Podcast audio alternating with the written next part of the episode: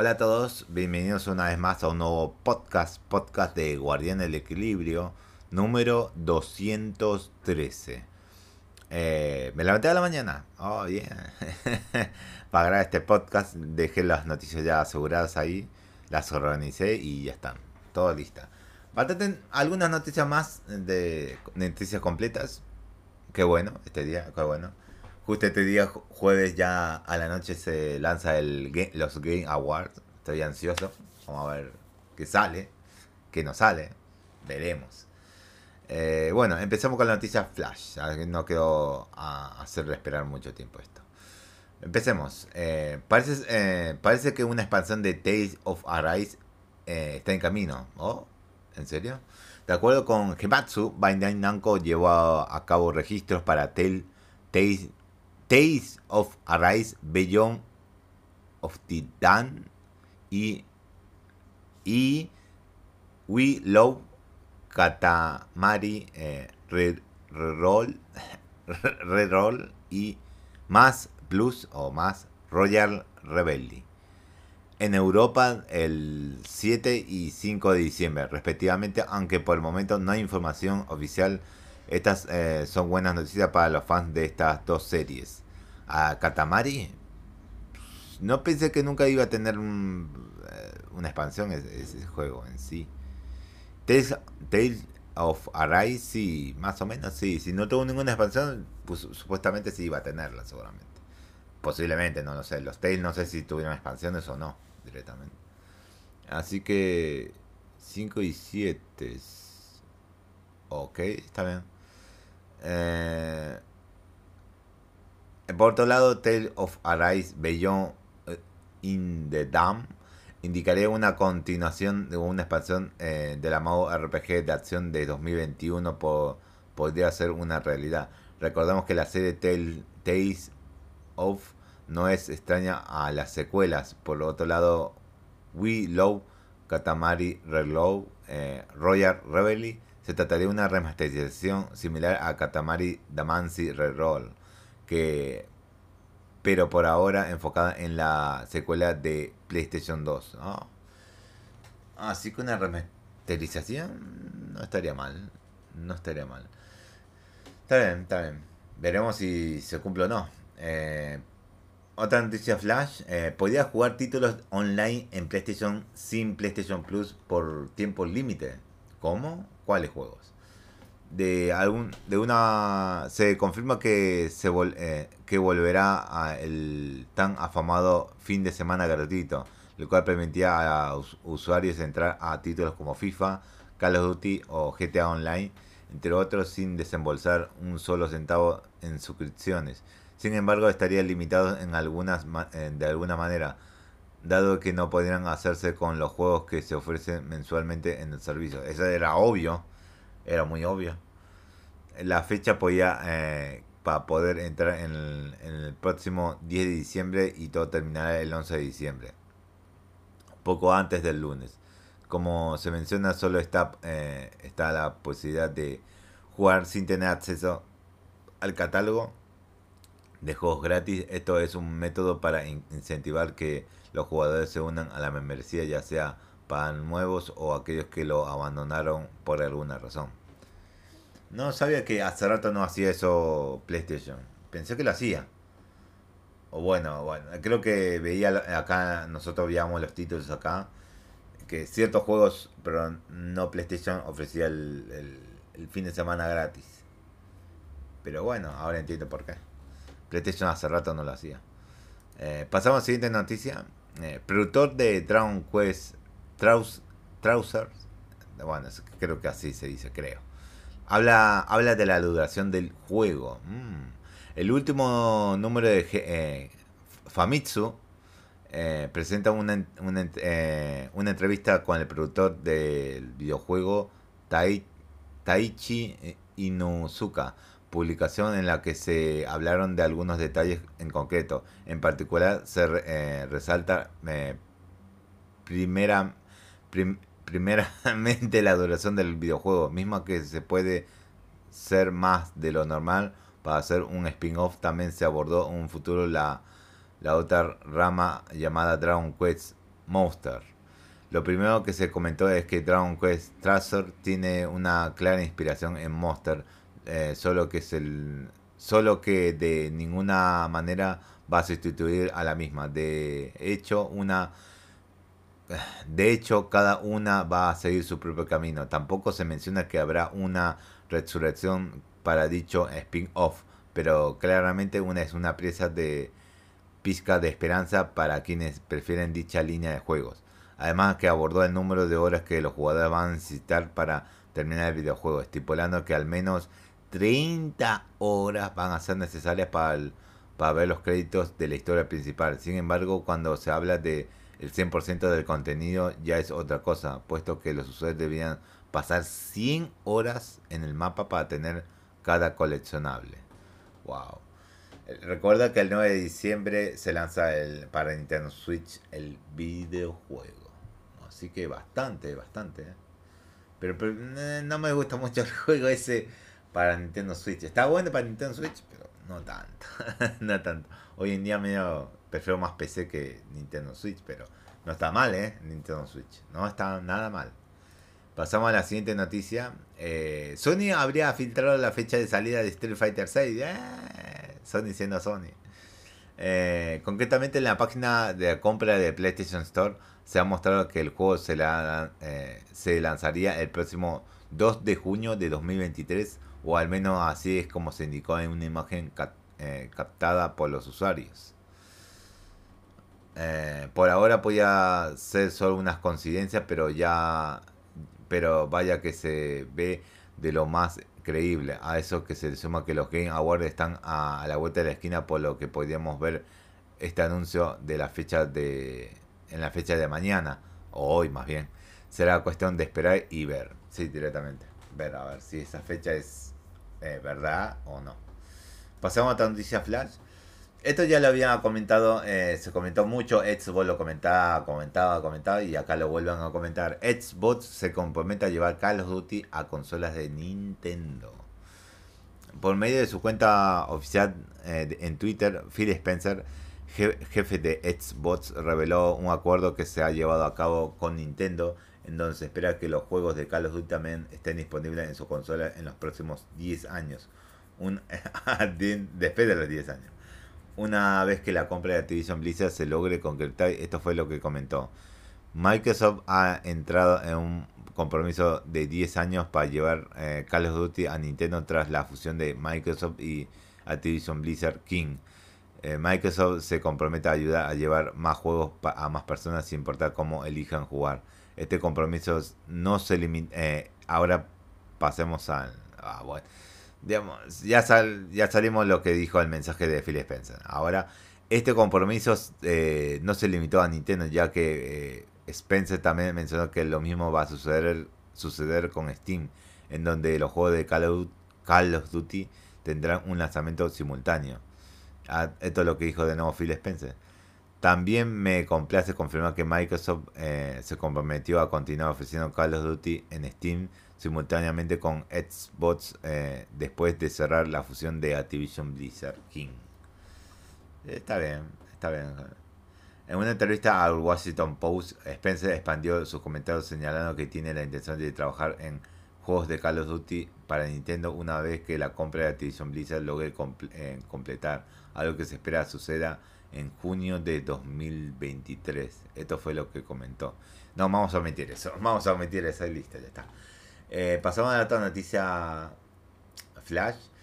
God of War Ragnarok sufre de review, bombing.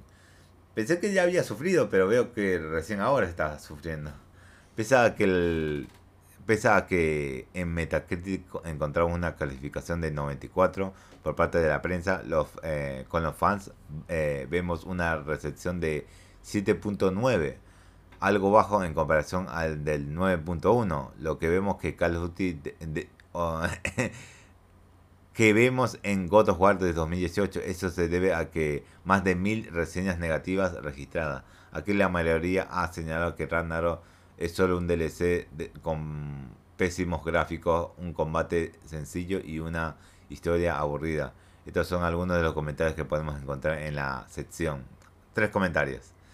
No pasa nada desde el principio hasta el final. Va, ve a probar Sonic Frontier en su lugar. Uf, puta. este juego es literalmente un viaje aburrido de babosas. Sinceramente no puedo creer cuántos elogios recibe. Oh, ni lo jugaste, papá. Más como Dios del aburrimiento. Más como Dios del aburrimiento. Buah. Buah. Un DLC relleno de bugs. ¿Cómo? Nada nuevo, un juego repetitivo lleno de puzzles y cinemáticas que cortan la experiencia del juego. Tres tus palomitas de maíz. Pucha. Ah. No, no le puedo ver la vuelta a ningún comentario que eh, criticando el juego. Nada, nada, nada. Pero nada.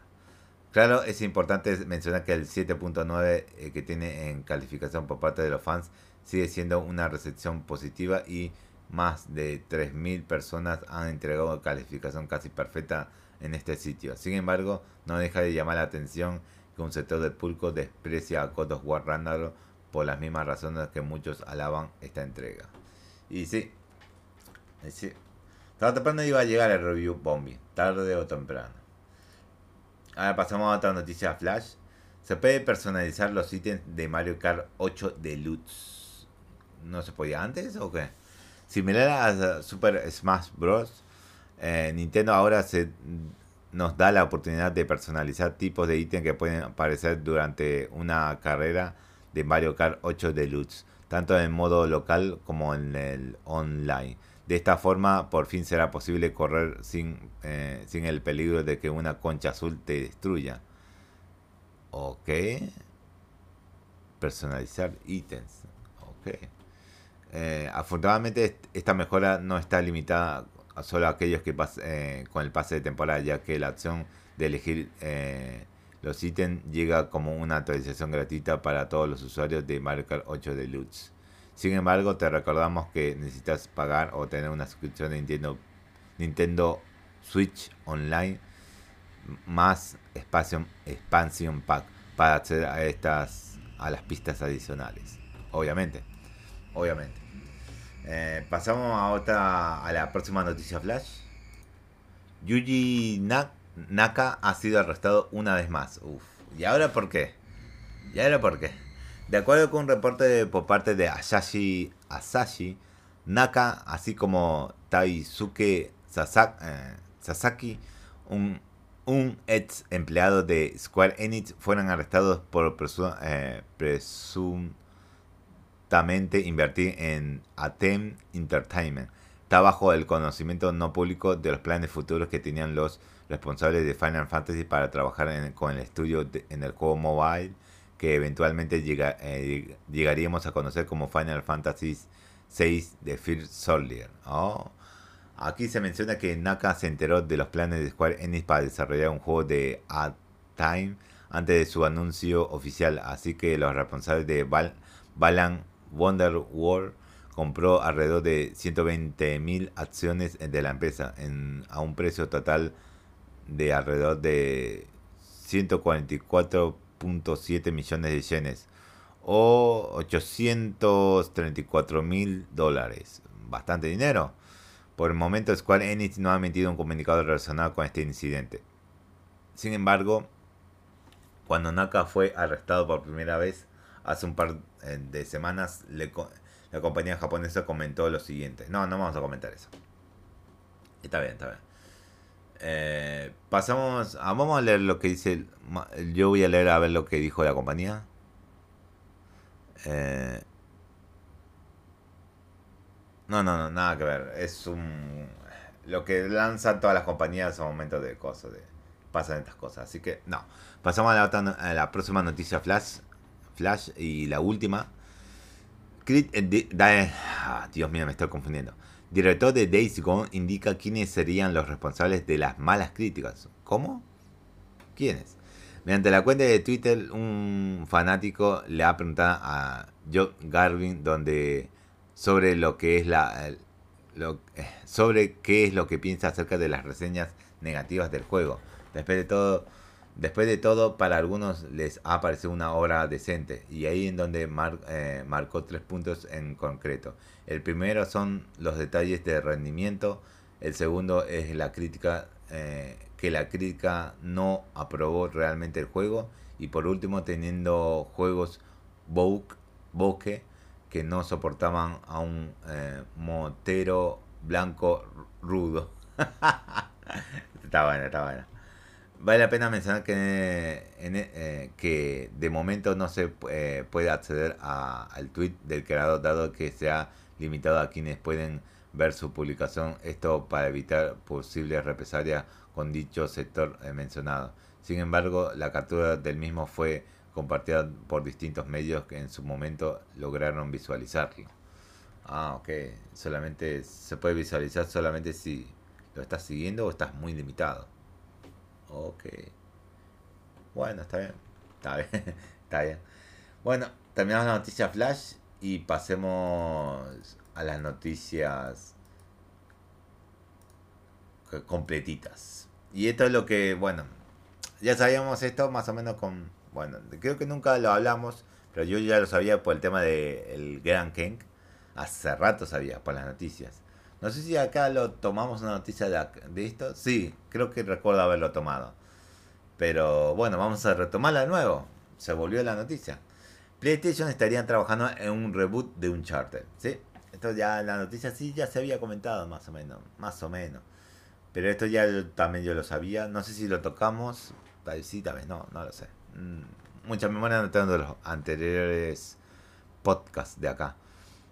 Eh, muchos se preguntan qué sucederá con la sede de Uncharted, considerando que Naughty Dog está enfocado en The Last of Us y el multiplayer de, este mundo. Los fans se han resignado a esperar y sin embargo un reporte ha señalado que un reboot de las aventuras de Nathan Drake ya está en camino, pues sus creadores no, estaría, no estarían involucrados. De acuerdo con la información del leak PlayStation ha dado luz verde a un reboot de Uncharted. Lamentablemente parece que Naughty Dog no estaría a cargo de este proyecto. Sin embargo, sí proporcionarían algún tipo de apoyo a quienes llevan las eh, riendas de un futuro. Por último, se ha señalado que se ha llegado a mencionar que este juego aún está en una etapa de, desarrollo muy temprana, por lo que tendríamos que esperar bastante antes de ver de ver algo concreto. Bueno, está bien. El celular me sonó. Vamos a apagar las notificaciones. Listo. Eh, bien, está bien. Eh, vamos a esperar, vamos a ver si eh, a ver qué es lo que hizo acá. No, no, no, nada que ver. está bien. Veremos si llega a ser cierto o no. Veremos con el tiempo. bastante tiempo, bastante. Pasamos a la siguiente noticia. Se filtra la fecha de lanzamiento de Diablo 4. Eso es importante, lo puse acá porque, aunque parece como noticia flash, pero es importante. El lanzamiento de Diablo 4. Me está dando muchas ganas de comprar Diablo 2 ahora mismo. Demasiadas ganas, demasiadas. Vamos a, vamos a hacer esto así. Hagamos esto, listo, ya está. Eh, hace rato que no hablo la aplicación de Blizzard para cosas, para actualizar. Voy a abrirla a ver cuánto está el Diablo 1. Eh, recientemente el usuario conocido como Agio, Agiormamenti Lumia, quien tiene un historial de investigar la tienda de Xbox y Windows para descubrir datos internos confidenciales, descubrió que Diablo 4 estaría disponible a partir del 5 de junio eh, de, de 2023 a, a las 11 pm, aunque considerando el tema de horarios, algunas regiones tendrían acceso a esta entrega hasta el 6 de junio, sí, es verdad.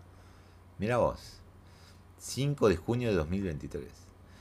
Al darse a conocer esta información, la cuenta oficial de Diablo en Twitter reveló que tendríamos un nuevo vistazo de este título el día de mañana, 8 de diciembre, durante los Game Awards. El juego, supuestamente tendrá un tamaño de 80 GB en Xbox, se lanzará en una edición estándar, digital y de lujo y definitiva. Oh, ok. A diferencia de entregas pasadas, Diablo 4 funcionará de una forma similar a un juego como servicio, en donde los jugadores comenzarán un nuevo personaje cada temporada. Todavía habrá microtransacciones de algún tipo, pero no estarán vinculadas a la progresión del jugador. Eso espero. después de la reacción no eh, que tuvo el público con Diablo Immortal, es verdad. Es verdad. Así que el año que viene a, a, mitad. Eh. Mira vos, qué fecha interesante. Por fin se viene el Diablo 4. El Diablo 4. Siempre, bueno, no voy a decirlo. Siempre pensé en los Diablos 1, 2, 3 y 4 y 5. Ahora que ya está cerca del Diablo el Diablo 4, faltaría el 5. Para, eh, faltaría el 6, digamos, uh, no estaría en, en, mis planes ver un Diablo 6.